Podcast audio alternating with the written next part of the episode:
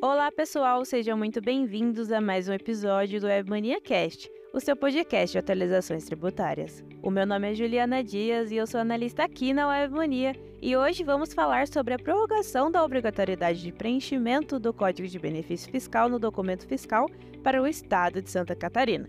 O governo catarinense publicou no dia 28 de abril o Correio Eletrônico 12 de 2023, que prorroga o preenchimento do campo CBNF nos documentos fiscais eletrônicos para o dia 1 de julho de 2023. A obrigatoriedade anterior era para o dia 1 de maio de 2023.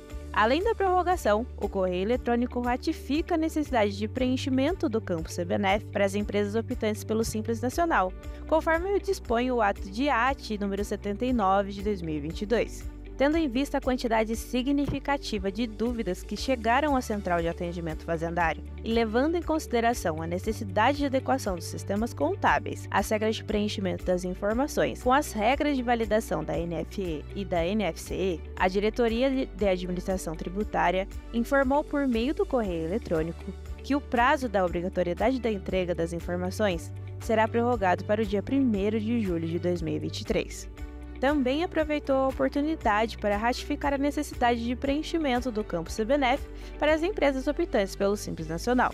Assim, as empresas optantes pelo Simples Nacional deverão informar os códigos de benefícios previstos na tabela de informações adicionais da apuração, valores declaratórios CBNF na tabela 5.2, identificando as mercadorias e os produtos alcançados por não incidência tributária, diferimento e suspensão da exigibilidade do imposto, conforme previstos no regulamento de ICMS do Estado de Santa Catarina.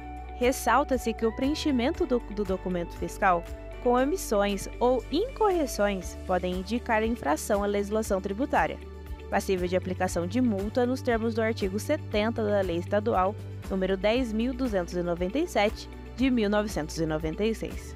E aí, gostou desse conteúdo? Quer ficar por dentro de tudo que acontece no mundo tributário?